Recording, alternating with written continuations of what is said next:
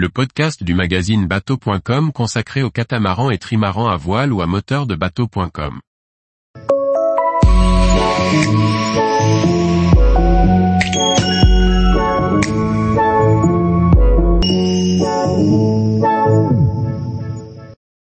Le golfe de Gascogne, terrain de jeu pour naviguer ou passage obligé. Par Inès Dinan. Que ce soit par plaisir, pour rejoindre un autre terrain de jeu, pour s'entraîner ou comme passage obligé pour commencer une transat, le golfe de Gascogne est vécu différemment par les navigateurs et navigatrices. Qu'on le traverse de l'intérieur ou par l'extérieur, il nécessite des précautions différentes. Selon l'endroit où se trouve le bateau, les raisons pour lesquelles se traverse le golfe de Gascogne sont diverses. D'une part, pour certaines personnes vivant sur la côte ouest de l'Atlantique, il s'agit d'un chouette terrain de jeu pour qui veut naviguer plusieurs jours en ne voyant plus la terre et avoir une sensation de déconnexion plus importante. Ainsi, certains plaisanciers traversent depuis la Bretagne pour se rendre à la Corogne ou Rironne. Ils y passent quelques jours et rentrent en Bretagne. Le but premier de cette expédition est le chemin, et pas spécialement la destination. Au détour d'un ponton à Rironne, un marin venant de Port-la-Forêt nous témoignait, nous on vient jusqu'ici, on reste quelques jours, et on repart. Ce qui est top c'est la traversée.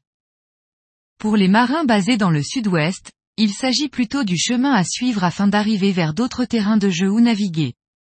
Il s'agirait donc d'un passage obligé, pas toujours envié, comme témoigne l'un d'entre eux, on le fait, on traverse, pour aller vers Yeux, la Bretagne. Là-bas, ce sont d'autres navigations. Mais cette nave, là, je ne cours pas après. Pour d'autres encore, il s'agit d'un bon espace d'entraînement. La traversée donne la possibilité de faire une nuit ou deux en navigation, de tester le bateau et l'équipage, tout en restant assez proche des côtes. On pourrait définir comme golfe de Gascogne intérieur la zone dont la traversée commence au départ d'Andaille pour se rendre vers les ports de l'île Dieu ou les sables d'Olonne. Et ce n'est pas un hasard. Effectivement, ceux-ci représentent les vrais abris une fois le départ pris. Effectivement, les ports précédents comme Cap-Breton, le bassin d'Arcachon ou Royan se montrent rapidement impénétrables lorsque les conditions se compliquent. Comme le résume un habitué, certains disent que tu peux aller t'abriter à Arcachon, ou même Cap-Breton. Mais si tu dois t'abriter, souvent, c'est que ça bastonne. Et ces ports-là, si ça bastonne, ce ne sont pas des abris. Tu ne peux pas y rentrer. Pour les navigateurs ayant l'habitude de réaliser cette traversée, elle trouve sa complexité dans sa proximité de la côte, et ce pour différentes raisons. Les pêcheurs réalisant leur activité dans un secteur assez proche de la côte, la zone de tir de Caso et son calendrier d'activité à consulter et, finalement, le risque que représente la côte en soi. En effet, en plus du manque de repli, celle-ci complique la possibilité de fuite, d'étaler la tempête, au cas où le temps se corserait. C'est pour ces différentes raisons que certains ne courent pas après cette traversée, mais qu'elle représente un passage obligé pour se rendre en Bretagne, comme le rappelle notre plaisancier du sud-ouest, je me suis déjà retrouvé bloqué quelques heures à ne pas pouvoir traverser la zone de tir. C'est pas marrant. Il faut bien se renseigner sur leurs horaires avant de partir ou préparer son plan de nave, en s'en éloignant. La traversée extérieure est considérée plus sûre pour certains, car moins, voire pas, fréquentée par les pêcheurs, tout en permettant d'étaler la tempête avec plus de facilité.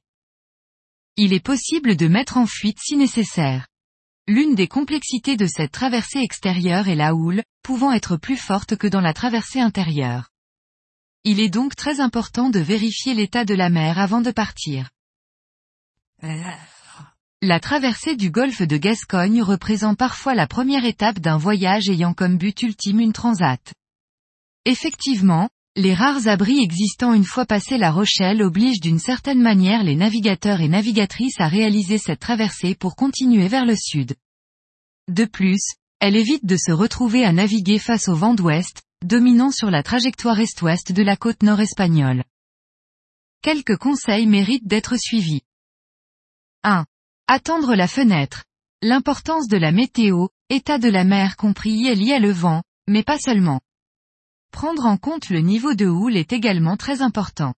Effectivement, si la traversée du golfe de Gascogne se fait sur son extérieur comme de la Corogne à Brest, un cas de figure de vent propice à la traversée mais avec une houle importante peut être monnaie courante. Il est donc important de prendre en compte ces deux facteurs. 2.